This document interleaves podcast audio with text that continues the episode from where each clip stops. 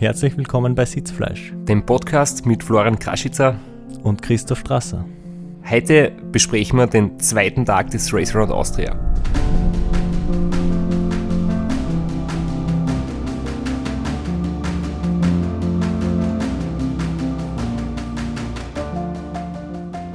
Wir sind zwar beide nicht so Zahlenfreaks wie der Severin Zotter, aber ein bisschen beschäftigen wir uns auch mit Zahlen. Und du hast uns da ein bisschen was ausgesucht aus deinem unglaublichen Garmin-File, das über 80 Stunden lang ist und das ganze Rennen aufgezeichnet hat. In dem Fall ist er ein Zahlenfreak. Mein Trainer, der Markus Kinselbauer, der hat sich dann auch ausgetobt nach dem Rennen und viele, viele Auswertungen gemacht. Es ist wirklich wie nach Plan verlaufen. Wir haben ja im Prinzip vor dem Rennen auch im Training nochmal Leistungstests gemacht, so eine ganze Serie mit verschiedenen Parametern, die wir da ermittelt haben. Ähm, die VO2 Max, also die, die Maximalwertung auf kurze Strecken, dann die Laktatbildungsrate, die Leistung, die man über eine Stunde bringen kann. Und wir haben da quasi ein ganzes Set an Kennzahlen gehabt. Und daraus haben wir irgendwie so die Strategie errechnet, dass ich im Bereich von 270 bis 290 Watt eigentlich sehr lang fahren kann. Das ist der Bereich, wo ich am meisten Fettverbrennung habe. Und das ist ja dann der Bereich, den man wirklich lange Zeit halten kann, ohne dass man sich quasi selber damit kaputt macht. Aus meiner leidenhaften Perspektive möchte ich das kurz erklären, weil die Welt braucht mehr Männer, die selbstbewusst erklären, von was, was sie nur so halb Ahnung haben. Das ist nicht der Bereich, den man fährt zum Abnehmen, um Fett zu verbrennen, in, im klassischen Sinne, sondern das ist der Bereich, wo die Kohlenhydratspeicher noch geschont werden und man wirklich sehr lang die Dauerleistung halten kann. Und durch effizientes Training wird die Schwelle immer höher. Ja, genau, also wo du die Energie, die du brauchst, ähm, zum größten Teil aus Fettverbrennung beziehst. Ähm, wenn du dann noch intensiver fährst und die Leistung steigt, dann wird die Fettverbrennung, der Anteil an Fettverbrennung wird weniger und du verbrauchst dann die ganzen Kohlenhydratspeicher, die eigentlich ja idealerweise nicht so stark angegriffen werden, sondern sie dann für die, wenn kurze Anstiege sind oder kurze Spitzenlasten, äh, wo du vielleicht einmal ein paar Sekunden oder ein, zwei Minuten härter drucken musst, dass du dann für diese kurzen Phasen die Kohlenhydratspeicher zur Verfügung hast. Vor allem ist der Fettspeicher quasi unbegrenzt. Das weiß nicht nur ich von den Zimtschnecken essen, sondern das ist so und der Kohlenhydratspeicher ist auch begrenzt und dann kann man maximal befüllen für drei, vier Stunden. Normal kommt jetzt nur in der blöder Witz, dass gerade mein Fettspeicher auch unbegrenzt ist mit meinen 79 Kilo inklusive Helm und Bekleidung. Wobei ich nochmal betonen möchte, ich bin auf das Gewicht stolz, weil das heißt, dass ich ohne Schuhe, Helm und, und Gewand äh, so wahrscheinlich knapp unter 78 Kilo habe. Und es ist für meine Verhältnisse, vor allem ich habe mein Gewicht eher an die Oberschenkel und nicht am Oberkörper, ähm, da war eigentlich schon sehr schlank am Start. Aber jetzt haben wir erklärt, dass wir ein paar Zahlen äh, besprechen möchten und welche Zahlen wir besprechen möchten und jetzt müssen wir langsam anfangen, äh, Zahlen zu nennen. Genau, und die erste Zahl, die du uns mitgebracht hast, sind deine Werte nach vier Stunden Fahrzeit. Genau, also vier Stunden, das war im Prinzip die, ähm, der Punkt, wo wir das erste Mal das Radl gewechselt haben, wo wir über die Donaubrücke waren. Und dort waren es genau 270 Watt, eine Durchschnittsgeschwindigkeit von 38,5 km/h und das über die ersten 160 Kilometer. Das war eigentlich perfekt, so wie wir es im Vorfeld uns ausgemacht haben. Besser hätte es nicht laufen können. Auch die Kalorienzufuhr mit etwa 500 Kalorien in der Stunde. Das ist eine Flasche Ensure. Dunkle Schokolade leider nicht. Aber normale Schokolade oder Vanille, weil es das andere nur in den USA gibt. Und das Getränk mit den Kohlenhydraten und den Elektrolyten. Das heißt, der Magen hat funktioniert, es hat alles gepasst und auch die Leistung. Und deswegen haben wir gewusst, so weitermachen und nachdem die Ernährung hin hat, soll eigentlich kein Einbruch kommen. 270 Watt über vier Stunden. Das klingt für mich viel, aber es gibt da draußen sicher einige Hobbyathletinnen, die über vier Stunden deutlich mehr fahren können. Du wahrscheinlich auch. Ja, natürlich kann ich mehr fahren, aber dann geht es halt an deine Reserven und dann wird früher der Einbruch kommen und 270 in einer guten Position am Zeitvorradl, wirklich aerodynamisch flach sitzen, ist auch schwerer zu treten als in einer komfortablen Position auf einem Rennradl. Das merke ich einfach auch immer im Training und deswegen muss man das ein bisschen in Relation setzen, dass ich da am Zeitfahrradl unterwegs war, aber natürlich auch, dass das Rennen noch sehr lang dauert und wenn du noch vier Stunden vorne bist, ist das schön für die Psyche, aber du sollst ja da noch 24, 48 und 72 Stunden nach vorne sein. Und die nicht nach vier Stunden schon komplett abgeschossen haben. Und dass das nicht passiert ist, das sieht man am nächsten Wert und den haben wir genommen nach 10 Stunden. Nach 10 Stunden, das war der Moment, wo wir wieder Crewwechsel gehabt haben und zurückgewechselt haben aufs Zeitvorradl, waren die Werte immer noch ganz gleich. 270 war Durchschnittsleistung. Der Schnitt ist allerdings durch die Höhenmeter und die vielen Anstiege im Müllviertel in Oberösterreich etwas gefallen, aber es war immer noch 34 km/h und 340 Kilometer waren zu der Zeit zurückgelegt. Und die ersten Hobbyathletinnen, die vorher sie gedacht haben, ja 270 Watt über 4 Stunden, schaffe ich auch noch, werden sie denken, 270 Watt über 10 Stunden wird schon deutlich schwieriger werden. Ja, da kommen auch schon Phasen, wo es zwischendurch ein bisschen weh tut, aber ich weiß halt einfach auch, dass es trotzdem passt. Also ich habe immer das Motto, es soll mir nicht unbedingt ganz gut gehen während dem Fahren, weil wenn es mir richtig gut geht beim Radlfahren, beim Rennen, dann fahre ich eigentlich zu langsam. Das heißt, es soll schon ein bisschen zwicken und dann weiß ich, ich bin, ich bin so schnell, dass ich mich fahre, aber ich habe halt auch schon die Erfahrung und die, das Selbstvertrauen und die Zahlen aus dem Training, dass ich weiß, mit 270 mache ich mich nicht kaputt. Gezwickt hat es auch ein bisschen bei der Technik im Auto. Als Elektriker-Sohn gebe ich einen kleinen Zwischenstand über, über die Technik und Elektrik im Auto.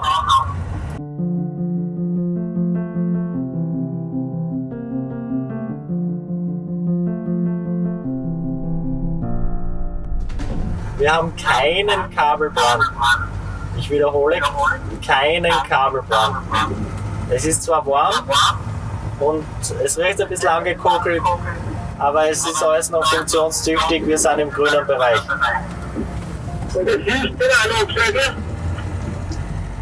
Hä? Licht, wo man das abschalten kann.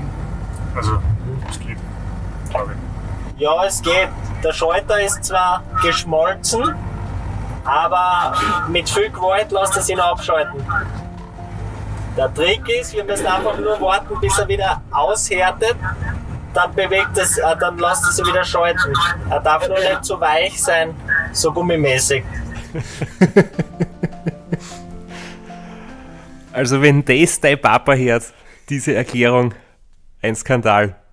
Ich habe weniger Angst vor meinem Papa als vor Bob, der den ganzen Schaltkasten gebaut und designt hat und der bis zu dem Zeitpunkt einwandfrei funktioniert hat. Ja, wir wissen irgendwie nicht, was passiert ist, oder? Also ich meine, ich sowieso nicht, aber es war alles richtig installiert, es hat funktioniert, aber aus irgendeinem Grund hat es dann nicht mehr funktioniert. Kleine technische Gebrechen kehren bei so einem Rennen einfach dazu. Das Wichtigste war mal, dass es kein Kabelbrand ist. Das war natürlich unsere erste Angst, weil es so warm eingegangen ist bei den Füßen. Die Box ist auf den Füßen gestanden bei den Füßen gestanden und da ist so warm war und dann hat es ein bisschen so nach verbrennten Kabel gerochen und ein bisschen nach Gummi. Und wir haben schon gedacht, scheiße, jetzt haben wir einen Kabelbrand und das ist auch schon mal passiert und das wäre wirklich blöd, bis wir dann draufgekommen sind, dass der feine Herr Leutzel einfach ein bisschen kalte Füße gehabt hat und die Heizung Vollgas auftrat hat auf die Füße hin. Das war der Grund, warum es so warm geworden ist. Deswegen die wichtige Mitteilung, dass wir keinen Kabelbrand gehabt haben. Und es ist aber irgendwie in dieser Box, die bisher einwandfrei funktioniert hat, so warm geworden, dass der Schalter wirklich geschmolzen ist und der ist dadurch so weich geworden, dass er den Mechanismus nicht mehr ausgelöst hat. Und wenn man es dann irgendwie geschafft hat, das Licht auszuschalten und dann ist der Schalter wirklich ausgehärtet, dann hat man den Mechanismus wieder betätigen können. Und es war immer so ein Geduldsspiel und hat man, es war dann ein bisschen wie ein Wackelkontakt, dass man es dann geschafft hat, das Licht ein- und wieder auszuschalten. Wenn der Bob uns jetzt zuhört, wir haben ähm, jetzt noch nicht drüber informiert oder noch nicht, um seine Hilfe gebeten, ähm, er wird wahrscheinlich die Hände über dem Kopf zusammenschlagen. Und ich hoffe, er verzeiht uns das, dass wir das in der Öffentlichkeit besprechen, dass seine großartige Konstruktion nach vielen tausenden Rennkilometern doch irgendwann ans Limit gekommen ist. Technische Gebrechen in so Rennen kommen vor und damit muss man einfach umgehen. Wenn das Licht nicht mehr funktioniert hätte, dann wären wir halt einfach mit Fernlicht gefahren. Es ist zwar nicht ganz so angenehm und bergab schwieriger, aber da braucht man sich nicht lange damit aufhalten, da braucht man sich nicht drüber ärgern. Da braucht man auch bei am Rennen wie im Ra, das zwar vier Tage dauert und man drei Nächte durchfahren muss, nicht verzweifelt versuchen, irgendwo eine Alternative oder das zu reparieren oder das PSK stehen lassen für ein paar Stunden. Das steht nicht dafür. Da muss man dann einfach so flexibel sein und einfach weiterfahren. Ja, und das war für mich auch klar und vor allem, wir müssen dann nicht das Licht immer wieder abschalten, weil wenn Gegenverkehr kommt, muss das Licht sehr schnell ausgeschalten werden, um nicht zu blenden. Und wenn jetzt dann natürlich dieser Mechanismus nicht mehr gescheit funktioniert, habt ihr es halt öfters länger abdraht, damit man eben nicht dann in die Situation kommen, dass man vielleicht einen Gegenverkehr blenden und das, man kann es gerade nicht ausschalten. Aber ja, ich habe mich da auch recht gut damit arrangieren können. Es hat halt weniger Licht gegeben. Das heißt, die Müdigkeit wird dann gegen Ende des Rennens wahrscheinlich ein bisschen schwerer sein auszuhalten, weil natürlich das super Zusatzlicht schon hilft, weil man besser Sicht hat, sie besser konzentrieren kann. Aber drüber zu ärgern hilft einfach gar nichts. Und wir haben für die meisten Sachen Ersatzteile mit, aber für diesen Schaltkosten haben wir, das ist sozusagen das Herz des Autos, für das haben wir kein Ersatzteil mit. Aber trotzdem, es ist alles so gut abgesichert, dass auch selbst wenn du dir in der Kurzschluss passiert oder in der Kabel sie komplett verabschiedet, dass kein Schaden entstehen kann. Also das nicht, so wie wir es ganz früher gemacht haben, vor vielen, vielen Jahren, wo ich dann selber herum gebastelt habe, äh, wo dann irgendwann das komplette Auto quasi äh, stillsteht, weil irgendwie komplett alles durchbrennt. Und das wäre da wirklich der einzige Grund, dass das Pacecar stehen bleibt, wenn es nicht mehr fährt. Äh, eine Reifenpanne, eine Panne am Auto, das wären wirklich problematische technische Gebrechen. Solange es bei den Gimmicks bleibt, die das Leben zwar angenehmer machen, aber die sind nicht essentiell, muss man einfach weiterfahren. Damit muss man sich abfinden und weiterfahren. Ein anderes technisches Problem hat zum Beispiel der Rainer Steinberger gehabt, weil ja dann von der Sabine, die eben für mich daheim äh, die ganzen Sachen erledigt hat, die inzwischen angefangen sind und die sowieso immer unseren Online-Shop managt, wo wir mal diese Funkgeräte verkaufen. Ähm, sie dann eine Nachricht gekriegt vom Rainer Steinberger Betreuerteam, dass ihr Funkgerät kaputt ist und sie suchen jetzt halt Ersatz und dann haben die zum Beispiel auch tatsächlich noch einen Fahrer, einen Autofahrer geschickt, einen Kurier, der das bei uns im Lager abholt und zum Rainer an die Strecken bringt, damit er wieder ähm, kommunizieren kann mit seiner Crew. Also da war im Prinzip einfach das Glück, dass wir diese Geräte lagernd haben und dass die Sabine das von zu Hause aus ermöglicht hat, dass die mitten in der Nacht kommen, das, das Gerät austauschen. Ähm, so hat der Rainer Steinberger wieder Kontakt gehabt mit seiner Crew, wenn man das wenn das zum Beispiel in Amerika passiert, in Kansas, dann wird dort niemand diese Funkgeräte auf, auf Lager haben.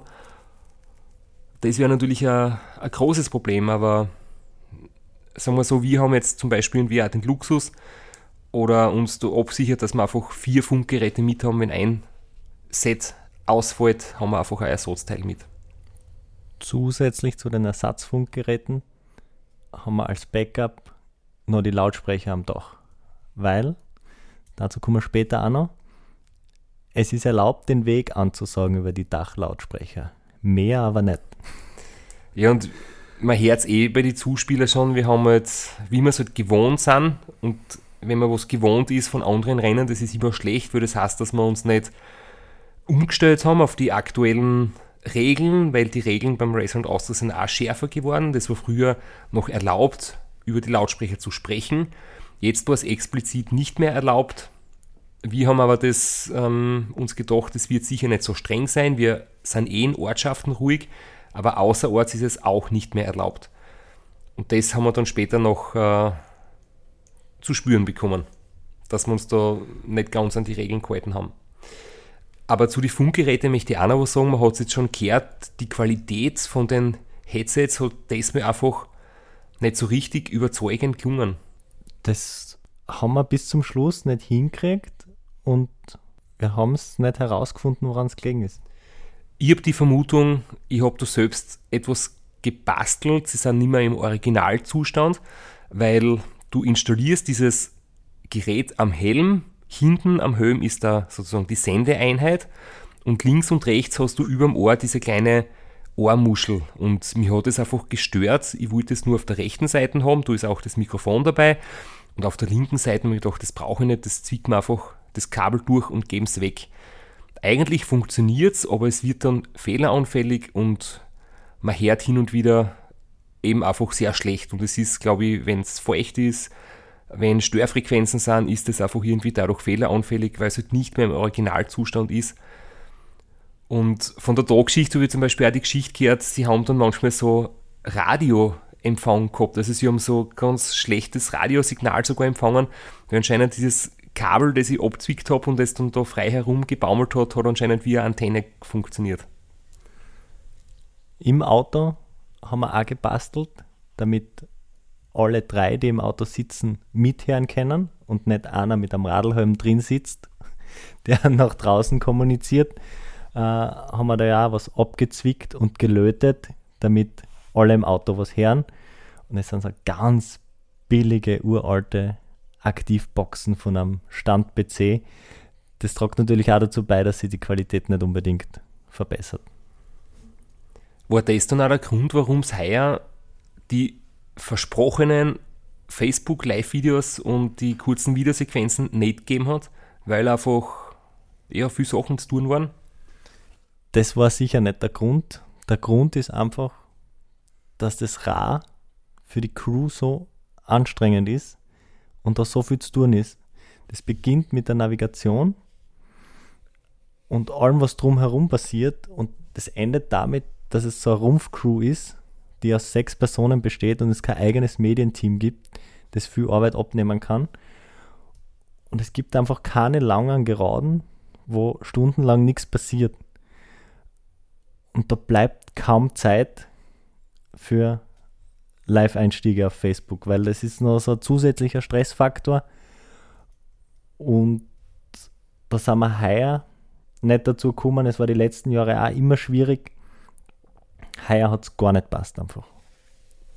Es ist ja ganz witzig, für mich ist es auch, ich meine, ich denke jetzt drüber nach, das Rennen dauert an die vier Tage und das ist für mich ja wirklich ganz selten langweilig. Natürlich gibt es Phasen, wo es dann anfängt zum Zahn und wo es ein bisschen monoton wird und wo ich dann mit der Müdigkeit kämpfe. Aber es ist immer wieder so viel unter Anführungszeichen Action, ob das jetzt eine Ortsdurchfahrt ist, ob das eine Abzweigung ist, ob das irgendwas zum Sehen ist, links und rechts, ähm, Landschaft, irgendein markanter Fösen, irgendein markanter Berg, ein markanter Wald.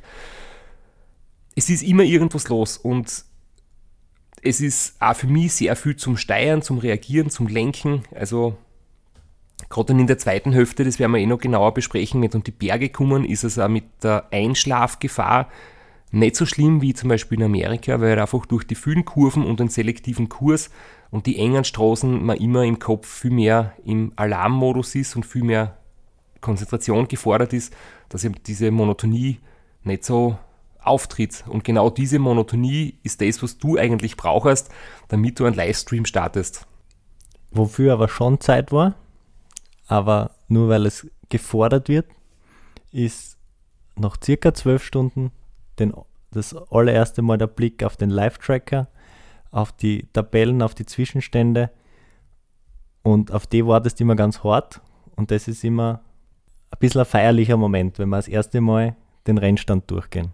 In Dosendorf nach 400 Kilometer haben wir auf Platz 1 Christoph Strasser mit 12 Stunden geradeaus. Rainer Steinberger haben wir Zeit gut gemacht. Der hat 12 Stunden 16 braucht. Und Ralf hat braucht 12 Stunden 33. Der hat ein bisschen gut gemacht Zeit, glaube ich.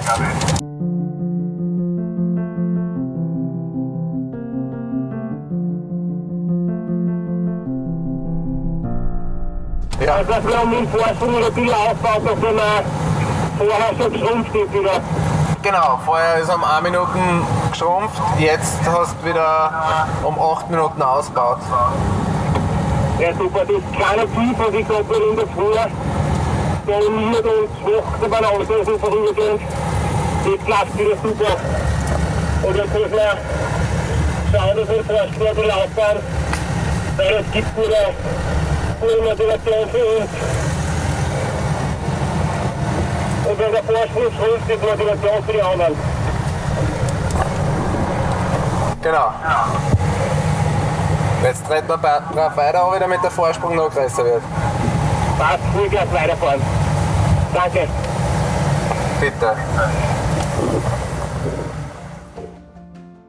Wir haben es in der letzten Folge angesprochen. Du hast die Konkurrenz auf der Strecke überholt und dann zehn Stunden niemanden gesehen und wir haben dann nicht gesagt, wie steht. Und dann erfährst du das erste Mal den Zwischenstand und du hast 16 Minuten Vorsprung auf dem Rainer Steinberger, 33 Minuten auf dem Diseviskur und schon 55 auf dem Robert Müller. Ich habe es jetzt vorweggenommen, die Antwort, aber was hat dir am meisten überrascht? Mich hat zu dem Moment ehrlich gesagt wenig überrascht, weil ich war froh, dass ich meine Leistung abrufen kann. Das heißt, ich habe auch gehofft, dass ich, dass ich die Führung übernehmen kann. Mir hat es allerdings schon erstaunt, dass ich, obwohl ich wirklich gut gefahren bin und weiterhin noch meine 270 Watt Leistung äh, treten habe, ähm, dass der Rainer Steinberger nur eine Viertelstunde hinter mir ist. Das ist wirklich, dort beim Race Across America oft schon viel größere Abstand gegeben zu der Zeit. Und ja, dass der Ralf und der Robert Müller auch noch innerhalb einer Stunde sind, das war eh irgendwie zu erwarten. Aber ich habe das gut gefunden, dass ich meinen Rhythmus gefunden habe, aber es war trotzdem noch wichtig, die Spannung zu halten, weil die Abstände waren nicht groß.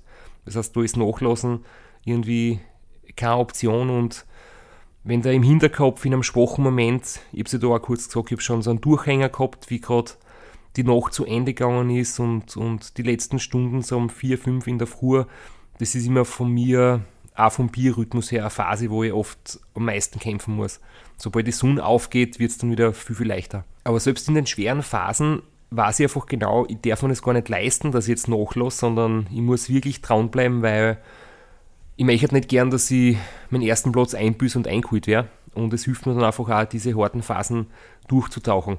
Natürlich immer in Kombination damit, dass ihr mit mir redet, dass ihr mich ähm, bei guter Laune haltet oder dass ich vielleicht sogar Musik über die Lautsprecher, über die Kopf, also oder dass ich sogar Musik über die Kopfhörer hoch. Wobei ich glaube ich jetzt im Nachhinein erst realisiert habe, ich habe das ganze Rennen keine Musik gehört, weil es irgendwie auch zu stressig war und wenn das nicht über die Lautsprecher gespielt werden darf, über meine Kopfhörer, macht es mir einfach nicht so viel Spaß, weil es auch im Reglement steht, ein Kopfhörer ist erlaubt, ein Ohr muss frei bleiben, um das Verkehrsgeschehen um dich gut wahrzunehmen. Ich kenne es von mir selber, wenn ich draußen unterwegs bin. Selbst mit einem Kopfhörer, man ist irgendwie so abgeschottet von der Außenwelt und ich fahre auch nicht gern mit Kopfhörerrad. Das taugt mir nicht, da fühle ich mich nicht so wohl. Ja, es natürlich in Wirklichkeit im Training mache ich es zum Beispiel situationsabhängig, wenn es ähm, Intervalle gibt, finde ich das schon super, aber so stundenlang einfach ähm, sie mit Musik zustoppeln und von der Außenwelt nichts mitkriegen, ähm, fühlt sich nicht gut an. Das ist eigentlich ja das Coole an den Rennen, dass du Musik hören kannst über die Lautsprecher, aber ist halt beim Racing und Austria nicht erlaubt. Es gibt eine einzige Ausnahme, was immer geht beim Radlfahren und was alle da draußen machen sollten, ist Sitzfleisch hören.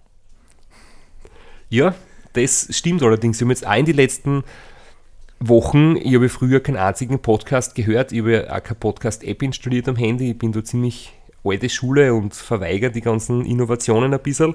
Aber ich habe jetzt auch ein paar Podcasts gehört und muss sagen, das ist recht, recht angenehm. Was man sich zum Beispiel bei einem Podcast am Radl anhören kann, was ein super Thema ist, ist ein Trikotwechsel während dem Race Around Austria. Passt, werden wir herrichten.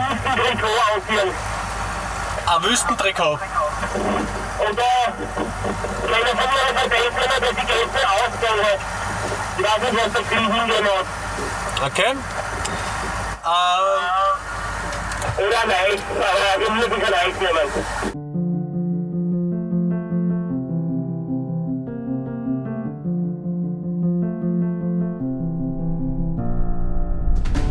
der Robert. Wüstentrikot von gestern habe ich in der Hand. Wüstentrikot von gestern hat er in der Hand. Da vorne zum Links abgehen. Da vorne bei der Vorrangtafel fahren wir nach links. Ja, Das habe ich auch. Sehen wir das von gestern an oder willst du ein frisches haben, fragt der Robert. nein, haben das vergessen. Passt. Gestern. Das werden sich jetzt viele Leute fragen. Wieso, Ich weiß es nicht. wenn man die Wahl hat, ein frisches Trikot anzuziehen? Ich weiß nicht, warum ich das anziehen wollte, dass ich gestern, also am ersten Tag, ähm, vier Stunden lang angehabt habe, weil wir, wir sind gestartet mit dem Wüstentrikot, das ist das dünne, das eigentlich fürs Race Across America gemacht worden ist. Da hat mein Ausstatter Oveo einen extra dünnen Stoff gemacht, der halt in der Hitze angenehmer ist. Und wir nennen das Wüstentrikot. Mit dem bin ich gestartet. Dann ist es in der Nacht kühl geworden. Wir haben beim Stopp, beim Radlwechsel das normale Trikot angezogen, das, wo der Stoff immer ein bisschen dicker ist. Und am zweiten Tag, wie es warm geworden ist, wieder Wechsel ins Dünne.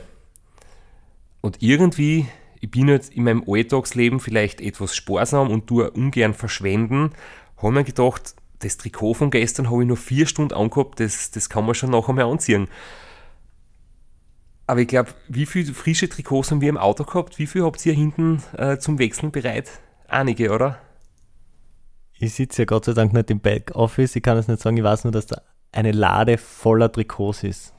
Und zu Thema Sparsamkeit, wir haben ja schon endlose Diskussionen geführt während solchen Rennen, weil du nimmst immer ein paar Sachen mit, da ist noch das Markerl drinnen, die sind original verpackt, die glaubst, die kannst du nachher verkaufen. Und wenn es dann darum geht, ein Unterleiberl anzuziehen, dann willst du immer das alte haben, weil du weißt, du hast ein Unterleiberl mit und das andere ist noch eingeschweißt in der Verpackung und das würdest du gern verkaufen. Aber das Trikot, das war auspackt, das war ein normales Trikot, das hast du schon hundertmal angehabt, das war nur frisch gewaschen, du wolltest das einfach nicht anziehen.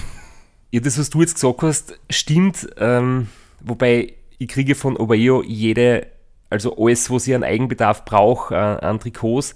Aber ich nehme dann trotzdem mit immer noch mehr mit, weil wir verkaufen sie ja über meinen Online-Shop, die, die originale Bekleidung. Allerdings die gewaschene, nicht die gebrauchte. Nicht die gewaschene, sondern die original verpackte.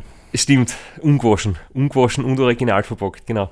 Ähm, die verkaufen wir auch und ich nehme dann halt zur Sicherheit noch ein paar Trikots mit, die für Notfall, wenn es wirklich ewig viel regnet und Dauerregen hat über vier Tage, dass man dort wirklich genug haben zum Wechseln.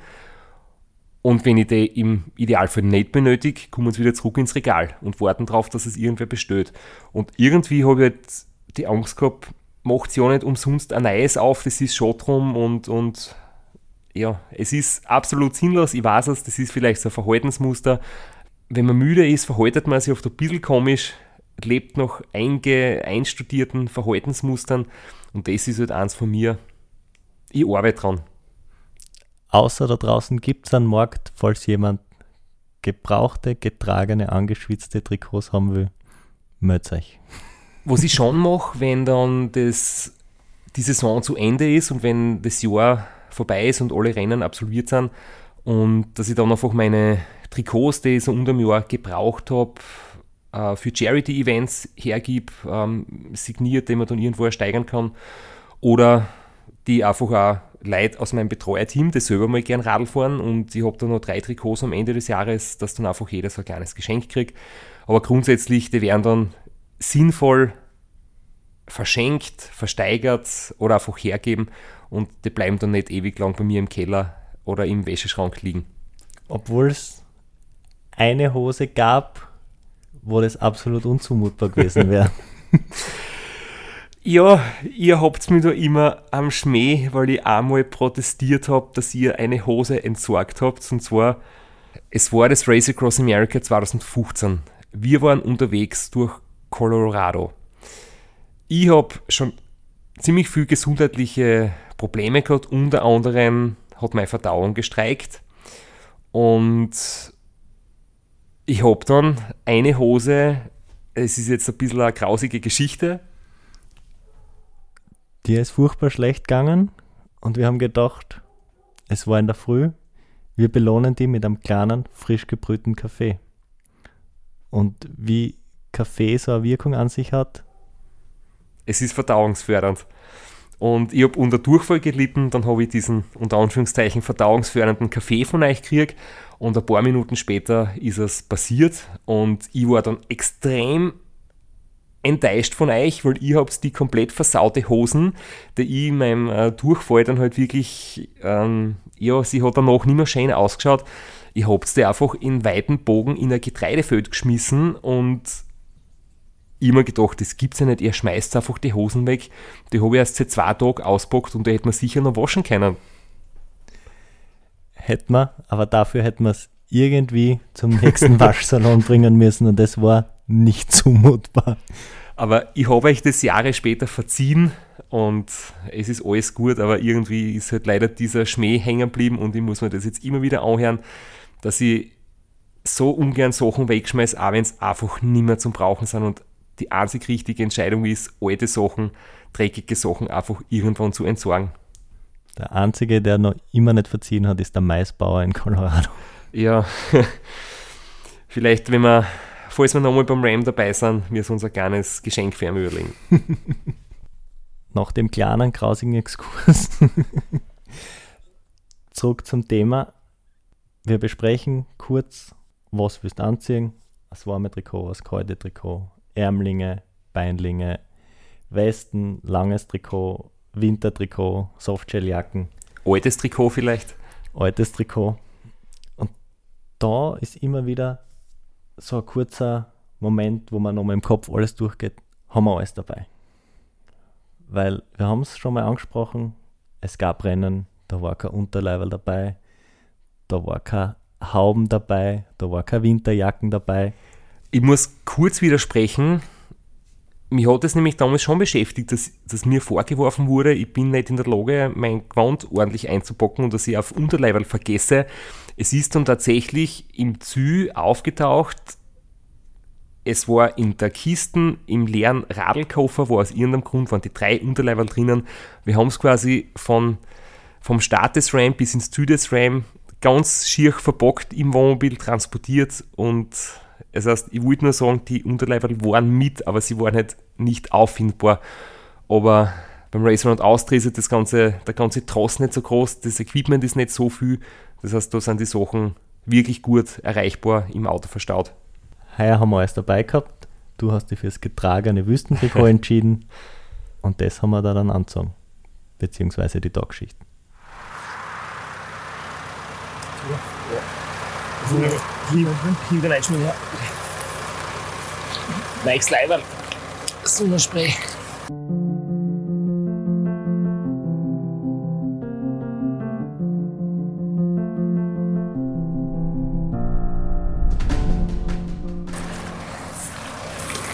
Hopsch. Alles gepflegt. Okay. Okay. Was ist das? Aha. Die Ketten auch irgendwie noch? Nein. Kettenschmied brauchen wir nicht, das passt nicht. Ist der Trinkflaschen da? Trinkflaschen, ja. Gibst du nicht rein, wenn wir fahren? Nein, hör du da, steig auf.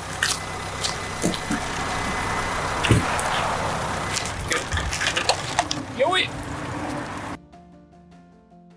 Aber wenn man jetzt nicht jedes Wort verstanden hat, was wir da gerade besprochen haben, während wir diesen kurzen Stopp eingelegt haben, was schon hervorgeht, wir haben uns im Vorfeld auch noch ausgemacht, was sonst noch alles zum Tun ist. Das heißt, ähm, Sonnencreme einschmieren, weil jetzt ist Vormittag gewesen, die Sonne steigt auf. ähm, Trinkflaschen wechseln und gleich mit der vollen Flaschen im Radl starten. Dann natürlich noch den Hintern einschmieren und das gute eingetragene Trikot anziehen. Die Hosen wird bei so einem kleinen Service ja nicht gewechselt. Geplant ist es, die in der ersten Schlafpause zu wechseln. Ja, und wie der weitere Tag verläuft, wie sich die Zwischenstände entwickeln, wie sie die Leistungskurve weiter verhaltet und bis es dann zur ersten Schlafpause geht, das suchen wir uns an, wenn die Klospülung aufhört.